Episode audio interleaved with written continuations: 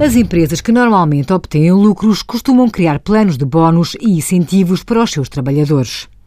Desde o ano 2011, existe um entrave fiscal ao pagamento de bónus aos administradores e gerentes das sociedades através de sujeição à tributação autónoma de IRC.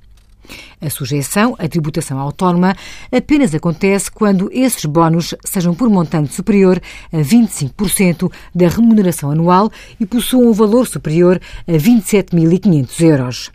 Estas condições são cumulativas, pelo que a tributação autónoma só se aplica quando ambas se verificarem em simultâneo.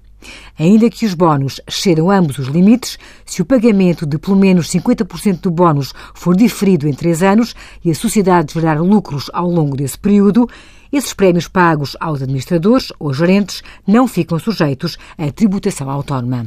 Envie as suas dúvidas para conselhofiscal.tsf.occ.pt.